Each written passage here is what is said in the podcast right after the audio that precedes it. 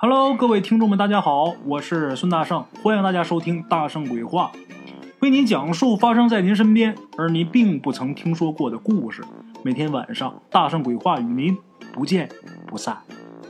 各位亲爱的听众们，大家好，现在时候也不早了，大伙儿等着听故事的也不少了，咱们开讲啊。今天呢，大圣给大伙儿讲一个关于走音的故事，哎，过音的。之前也讲过类似的啊，今天咱们讲一新的。话说前些年，咱们鬼友啊，有一位亲戚从很远的地方回到了家乡。回到家乡之后，咱们鬼友陪着他这位远道而回的亲戚去看望自己的叔叔，不是亲叔叔，是堂叔。哎，两个人去看望堂叔，还在堂叔家里边啊睡了一晚上的觉。当天晚上就发生了一件比较诡异的事儿，但是这件事咱们得后边再说。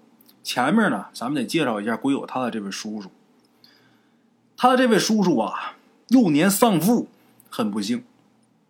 不久之后呢，自己的母亲由于悲伤和生活压力，就导致他的精神不正常了。没几年，也在贫困当中去世了。这就是不幸当中的大不幸。哎，那么说，小的时候父母双亡，鬼友的这位叔叔是谁给带大的呢？是他哥哥给带大的。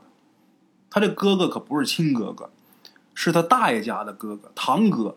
哎，他的这位大哥呀，在那个粮票时代是供销社的一位小领导。他的大嫂呢，是当地小学的老师。他大哥家家庭条件在当时来说。是这些个直系亲属当中最好的，哎，就这么的，他父母双亡之后跟着大哥过。话说长兄如父，长嫂如母，鬼友他叔叔啊，自幼清苦，命不好，但是呢，在大哥家他却得到了无微不至的关怀跟照顾。他大哥家里边啊有个儿子，他那儿子呢比他也就是小个几岁，是他的侄子呗，哎。小的时候呢，他这侄子啊特别调皮，但是每次呢，两个人同时犯错的时候，他大哥呀都是对自己那儿子棍棒教育，但是对他对这个弟弟总是循循教导，讲的最多的都是做人的道理，从来没有动过手。大哥家里边条件很好，经常给他弄一些在当时来说呀算是非常奢侈的补品让他吃。可是由于他呀自小先天条件太差，尽管经常吃这些个奢侈补品，可是还是体弱多病，经常生病。哎，归我这位叔叔说呀，他那时候啊这个腿脚啊总抽筋儿，而且还梦魇，甚至呢有的时候直接就昏倒。晚上呢也经常做梦，做梦做的最多的一个梦就是走在一条漫长的乡道上，这个道路的两旁啊。都是鲜花，红的、白的、黄的，还有一部分是紫色的。那花啊特别鲜艳。那花呢，感觉像是玫瑰，但是又不是玫瑰。直到现在，他都不知道那花到底是什么品种。在这片花海当中啊，走着走着，在中间就会出现一座小桥。这个小桥啊，上面有行色匆匆的人。他说：“这个桥特别奇怪，怎么奇怪呢？桥的这边阳光普照，但桥的那边啊，就是无尽的黑暗。每次梦到这儿的时候，他都本能的感觉到害怕，所以呢，每次他最多就是在这个小桥上啊看看风景，从来不敢到桥的对面去看去。哎，鬼友他叔叔说到这儿的时候啊，那精神呢，明显有点萎靡，站起来活动一下筋骨。”然后找了一点腊肉，还有野山药，就张罗着要给咱们鬼友他们做饭吃。咱们鬼友他们去看他叔叔那天呐，当天是六点钟出发的，早上六点，大约中午啊，才凭着同行的那阿姨模糊的记忆，找到了他叔叔住的那个地方。在路上的时候，在车上啊，就吃了一点蛋糕啊、零食啊啥的。这会儿确实也是饿了。那么说，鬼友他叔叔住哪儿呢？住在一大山深处，半山腰上有那么零零星星几户人家，其中就有他这个叔叔家。这个房子啊，全都是几间的土坯房，哎，一般也就是三间、四间，哎，鬼友他叔叔住的就是三间土坯房。这房子的侧面还有后边都是竹林。鬼友他们呢去的时候，这季节已经是步入深秋了，满目萧瑟，很凄凉。风一吹，这竹子哗哗作响。堂屋里边挖了一个不深的一个坑，坑上面啊架着小腿粗的这个木材，烧的是噼里啪啦乱响。整个堂屋啊都被这个烟给熏得漆黑发亮啊。白天的时候，在这屋里边开着灯，这视线呢都很模糊。这个堂屋正中间供着也不知道是哪位神仙的一个塑像。哎，桌上啊全都是蜡油，这蜡烛燃烧的时候淌下这蜡油啊，流的是满供桌都是。鬼友当时去的时候穿了一身淡蓝色的西装，里面呢是一件淡粉色的衬衣。在他叔叔家呀住了就一个晚上，他那衬衣呀就熏成黑的了。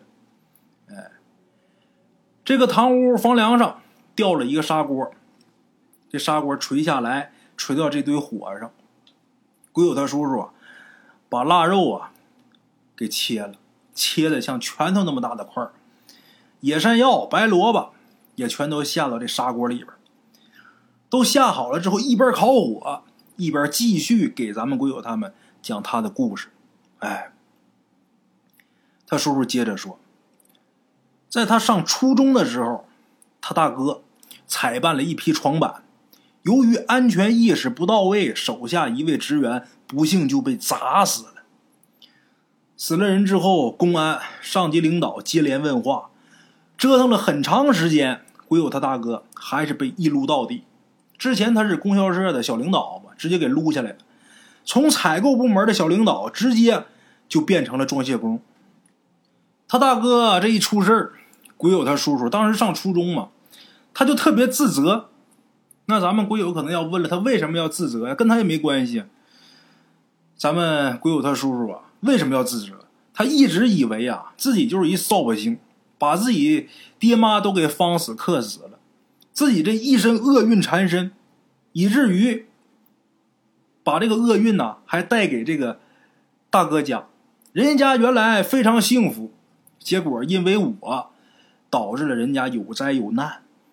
他一直这么想。尤其是看着平时养尊处优的大哥，因为不适应这繁重的体力而逐渐的颓废的时候，他就越发的自卑，就以为这个事肯定是跟我有关系。我这人命不好，谁跟我在一起谁倒霉，他就这么想的。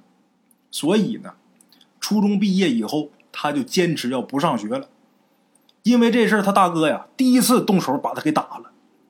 虽然他大哥动手打他了，但是他还是坚持，我要自立门户，我得出去，我不能再在这儿了。在这儿，一个是我白吃白喝花你们钱，另外一个我这一身厄运，把你这原本这么幸福的家庭给弄成这样了，不行，我得出去，我出去挣钱，以后啊，我孝敬你。就这么的，离开他大哥，离开他大哥以后啊，鬼友他叔叔干过很多工作。什么搬砖呐、泥瓦匠啊、装卸工啊，反正什么能挣钱他干什么。后来呢，也是机缘巧合，有一位阴阳先生觉得他有天赋，就收他做了徒弟。当时这山区里边的习俗啊，是不怎么重视嫁娶、结婚这种红事不是很重视，但是极其重视白事哎，死一个人的话。少则上百，多则几百人帮着忙活。如果说死的要是妇女的话，人家妇女娘家还得来上几十个人，弄一个好像是三堂会审似的。人家在堂上吃着饭菜，下边呢跪着孝子贤孙。人家死者的娘家人呐，会把死者死前死后的事儿啊问个清清楚楚。如果说要是遇着那种没尽孝道的情况，这娘家人呢还得棍棒伺候。鬼友他叔叔的师傅，就这阴阳先生，就专门主持这种仪式的。从打占卜吉凶良辰到风水墓穴，再到念经啊、超度啊等等等等一系列的，他这师傅就带着他干。这一干呢，就干了好多年，带着他是走遍了当地的每一个角角落落。偶尔不是那么忙的时候，他这师傅啊，就带着他回到这间土屋里边教他本事。鬼友他叔叔啊，跟着他师傅学徒，跟着阴阳先生，他学的越多，他那梦境啊就越清晰，还是那片花海。但是他逐渐能看清啊，路过每一个人的脸了。哎，再后来，鬼友他叔叔在他师傅的关照下，他终于是过了那道小桥，去了对面。去到对面之后，他看见对面啊，在黑暗当中有一座雾蒙蒙的城市。鬼友他叔叔说到这的时候，咱们鬼友也是再三追问这个城市的细节，但是呢，他这叔叔没愿意多说。总之是一城市，哎，刚开始的时候，他叔叔到了那边之后啊，带着一些钱贿赂那些鬼差。等后来逐渐熟了呢，偶尔啊，鬼差还会求他办事，他呢也经常找鬼差办事。他找鬼差干嘛呢？主要就是帮阳间人问阴间的鬼一些事儿，比如说存折上的密码，哎。洋人亲人呐，怎么想你们？如何如何？也就这些琐事。就这样，又过了几年。又过了几年之后，鬼友他叔叔啊，跟那些鬼差呀混的就特别熟了。十里八乡的呢，他这名气也是越来越大了。确实有能耐，能走音，能过音。哎，有一次呢，鬼友他叔叔帮鬼差办完事之后啊，他在路旁长长的队伍里边啊，无意当中。就看见他长嫂，还有他侄子俩人，就是小时候不一直是他大哥大嫂给照顾的吗？哎，就看见他大嫂，还有小时候一直跟他玩他他那侄子，跟他那侄子也没差几岁，就看见他俩了。看这俩人啊，手拉着手往前走，俩人呐都戴着手铐脚镣，一步一步往前走，看着特别凄然。鬼友他叔叔一看这情况，这心受不了了。我嫂子是个好人呐，干了一辈子好事他特别震惊，我嫂子跟我侄子，他俩怎么来了呢？看见这个情况之后，他就不顾因果，把自己这嫂子还有侄子就给放了。哎，这事儿啊，很快阴差就发现了，但是呢。他这嫂子和侄子也已经离开了，还阳了。这个事儿，在阴间来说，那是天大的事儿。虽说他跟鬼差们这关系不错，但是再好的关系，这事儿也不行。这鬼差极其愤怒，随后啊，这几个鬼差啊抓着他，连打了几个大耳光。就这么的，这几个耳光打完，鬼友他叔叔就醒了。他过阴都是在睡觉的时候过阴，就是他做梦的时候过阴。这鬼差抓着他，啪啪几个大耳光，醒了。醒了之后啊，他就开始咳，就吐了一些黑血，然后这脸呐就跟过敏似的，又红又肿。然后第二天，这脸就开始大面积的溃烂，往出流黄水。哎呀，甭提多恶心了。出了这情况之后，他把这事儿的前因后果。给自己那师傅那阴阳先生老阴阳先生讲了，把这事儿跟师傅说完之后，师傅啊打了一卦。这卦出来之后，师傅看看卦象，掐指又算了算，然后啊安慰他，告诉他没什么问题，没事儿啊。就这么的，他又挺了几天。过了几天之后，有一天早上，他强撑着身子起床，起床之后，他发现呢。自己师傅死床上了，而且死的面目狰狞，一看就不是正常死亡的。哎，我有这叔叔啊，当时是伤心至极。他这师傅啊，没儿没女，一直呢就把他当亲生儿子。虽然俩人在一起啊，只接触了不到十年，但是啊，师徒二人这感情特别好，好比父子。哎。他这师傅啊，应该是替他死了。花开两朵，咱们各表一枝。咱们说说他嫂子那边。那天呢，他大嫂带着他侄子回娘家探亲，在路上这大巴车就翻水库里边去了。在生死存亡之际，他大嫂还有他侄子俩人不约而同的就梦见他了，梦见他奋力救他们。当时啊，这车翻水库里边这事儿啊，还上过新闻，整个车上。几十口子就活了几个人，哎，他这大嫂还有他那侄子活下来了。等事后他的大哥知道这事儿之后啊，就觉得不对劲儿，就找自己这弟弟，说是弟弟打小当儿子养啊，就找自己这弟弟。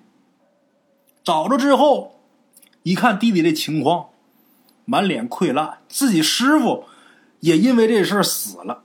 就这么的，他这大哥还以孝子的身份安葬了他的师傅。哎，当时他师傅死后，他这身体一直也没好，还是卧床不起。不但两个脸颊啊持续往出淌这黄水，甚至于后来这眼睛也不好使，视力都开始模糊，看不清东西。说白，这就叫因果。哎。他大哥就领着这位人不人鬼不鬼的弟弟，中医西医看了两年多，一点作用没起，没奏效。一直到有那么一天，就很奇怪，突然间自己的病就好了，脸也好了，也不往出淌黄水了。但是，直到现在为止，脸上还是坑坑洼洼的，就是当时留下的这疤。哎，这个病也好了。身体也可以了，他这大哥呀，就让他跟他回家里边一起住去。但是呢，归有他叔叔，他认为自己这个厄运呐，总会害到身边的人。你看，自己爸妈没了，小时候在自己大哥家住，自己大哥家里边也遭了祸了。后来出来之后，跟着自己师傅，自己师傅也因为自己丧了命了。他就认为自己啊就是一扫把星，所以呢，他就选择在师傅这几间土房里边孤老终生，不想再拖累别人了。哎，鬼友他叔叔说完这些事儿之后啊，咱们鬼友也吃了几块那比拳头还大的腊肉。听他叔叔说完这些事儿之后啊，他也是唏嘘不已。吃完饭，聊了那么长时间，又歇了一会儿，就逐渐的天就快黑了。山里边啊，这天黑的比较早。屋里边本来就昏暗，这灯光呢也不亮，比较阴沉。鬼友他叔叔啊，也累了一天了，就这么的，就准备休息。当天晚上，咱们鬼友说呀，他第一次是在山里边住，那天晚上他就觉得呀。那山风特别大，山风呼嚎，咱们鬼友啊有点失眠，就有点睡不着，也不知道过了多长时间，咱们鬼友迷迷糊糊的又做了一个梦。这就是故事开头。大圣说，这个事儿要等后边再说。哎，就是这个事儿。那么说他梦见什么了呢？梦见自己啊来到了一处山顶，在山顶上看，远远的。一片花海，在这片花海当中，还有一条蜿蜒崎岖的大河。阳光斜照，这风景特别壮美。在山顶啊，有那么一所石头砌成的房子，那屋子里边啊，坐着一个看外表特别温柔的一个姑娘。那姑娘啊，对着他嫣然一笑，可是呢，这一笑。露出两个长牙，就跟那狗牙似的。哎，咱们鬼友梦了这梦之后猛然惊醒，但是啊，似乎好像自己还在梦境里边。这时候呢，咱们鬼友就听见有人呐，把窗户给推开了。推开窗户之后，跳进来一个人，一步两步，脚步特别沉重的走到了咱们鬼友的床沿边上。咱们鬼友当时紧张坏了，可是怎么也醒不过来。随后紧接着，咱们鬼友啊就听见一声狼嚎。这声狼嚎之后，他算是彻底惊醒了。清醒之后，他发现自己那叔叔这会儿在门口站着呢，而且那架势如临大敌。咱们鬼友就知道碰上邪乎事儿了。哎，就这梦就不是什么好梦。可是咱们鬼友啊，从小到大，他那身体一直都特别好，从来也没有遇着过睡梦不醒的这种状况。当时又是深夜，又发现自己的叔叔在门口，咱们鬼友啊就害怕了，头皮发麻。等第二天天刚麻麻亮的时候，咱们鬼友这叔叔啊就给他算了一卦，算一卦就告诉他，就说你呀命犯桃花。你这一辈子你都得洁身自好，尤其是女人，除了你媳妇儿之外，你不能跟任何女人有亲密的来往，要不然你就得出事儿。哎，咱们鬼友这一辈子啊，第一次碰上这种情况，生平第一回，所以这会儿他这叔叔说什么他都信。咱们说，自打半夜那事儿之后，他这后半夜基本就没睡，天麻麻亮，他这叔叔给他起一卦之后啊。这会儿他还是心有余悸呢。等天见大亮了，他这叔叔给他们做了一顿早饭。吃完这个早饭以后啊，他叔叔也不愿意多留他们。咱们鬼友啊，心也害怕，所以也想早点走。就这么的，早早的就打这儿出发往回赶。出了房门，出了院门。走出去一段距离之后，咱们鬼友回头又看了一眼那五十多岁的叔叔，五十出头，这形态呀就已经特别老了，不像五十多岁，看着像六七十，步履蹒跚。咱们鬼友啊，看着他这位叔叔，心里边挺不得劲儿，回头冲着他这叔叔啊鞠了一躬。然后，跟一起来的人这亲戚啊，往回走，往回走，在路上的时候啊，咱们鬼友啊，就问同行的这亲戚这阿姨，就问这阿姨，说：“您昨天晚上听没听见狼嚎啊？”他这阿姨说呀：“狼嚎倒是没听见，迷迷糊糊的，好像听见猫叫了。”哎。好了啊，各位老铁们，咱们今儿这故事啊，就到这儿。这故事里边可能有个地方大伙没听明白，就是咱们鬼友啊，他晚上做梦的时候，在山顶那间石头砌的屋子里边啊，看见的那个女的，一笑露出两颗尖牙，和之后他听见的那一声狼嚎，他到底是怎么回事？跟他一起同行这阿姨。这阿姨说呀，没听见狼嚎，听见猫叫了。实际呀，就是那猫作的妖。那猫啊，有的那种大野猫，我不知道大伙见没见过，特别大，比家猫得有家猫俩大，特别长，跟那种小豹子似的那种大野猫。这玩意儿年头长了，它也成精成怪。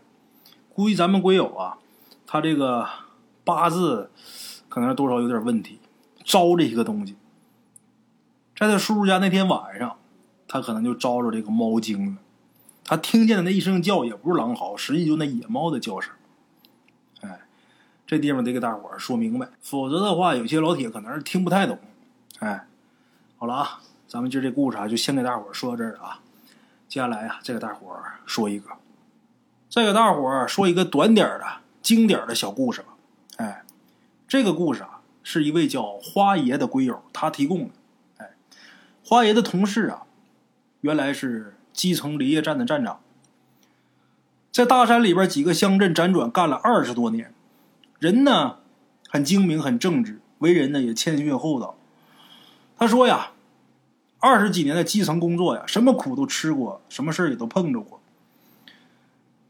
有一回灭火，甚至还差点啊。把自己命搭上，在咱们鬼友的眼里呀，他们那代的干部是最了解基层的，是最能跟群众打成一片的，也是经历最多的一代人。哎，话说上世纪呀，这大山里边乡镇的街道通常都比较小，就一条街，人口也少，因为没有这个整体的规划呀，各个部门也不集中。雷业站呢，就处在一个比较荒凉的地方，断头路的一终点，距离这街道啊，大概能有二里地吧。再加上这道路啊，基本上都没修，还是土石路，也没有路灯。这林业站呢，就显得特别的孤立。今天咱们要说的这个事儿啊，就发生在一个初秋的傍晚。那天呢，那天气呢还有点热。花爷这位同事，就这位林业站的站长，吃完饭呢，就寻思出去转转，顺便啊巡巡山，看看有没有火情。就这样走到一个三岔路口的时候，他就隐隐约约的听到后边有两个人在说话，能听见两个人在说话，但是听不清楚说的啥。仔细听呢，还是叽里咕噜的。最可怕的是这声音呐，慢慢的沿着这个路啊往前飘，光有声，可看不见人。顺着道走，一直到。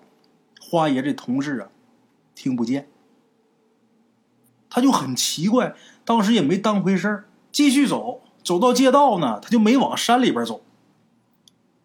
在街道上看见有人呢在聊天，他就凑上去打招呼。别人聊天，他也跟着凑热闹。结果聊着聊着，他通过这两个人呢，才知道刚才发生这个摩托车坠崖事故，死了俩男的。一个二十七岁，一个十九岁，这俩人就住这条街上。他听完之后吓得大汗淋漓呀！怎么的呢？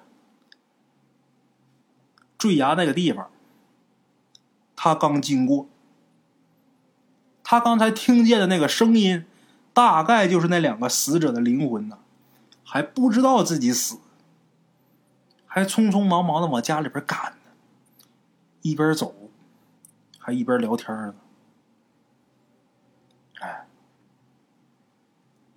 当天晚上啊，他没回离业站，不敢回去了，找了几个牌友，打了一宿的麻将，打个通宵。第二天天光大亮，才敢走路回去。哎，好了啊，各位亲爱的听众们，咱们今天这个故事啊，就到这儿。非常感谢各位老铁的支持啊！谢谢大家，咱们今天呢先到这儿，明天同一时间大圣规划不见不散啊！路边的茶楼，人影错落。用声音细说神鬼妖狐，用音频启迪人生。欢迎收听《大圣鬼话》。Hello，大家好，我是主播孙宇。吃完了饭，然后就回到自己的课室上啊。喜马拉雅、百度搜索“大圣鬼话”，跟孙宇、孙大圣一起探索另一个世界。那天山女子独守枯城，感谢鬼友们，感谢鬼友们，感谢鬼友们一路陪伴。大圣鬼话，见字如面。欲知后事如何，且听我下回分说。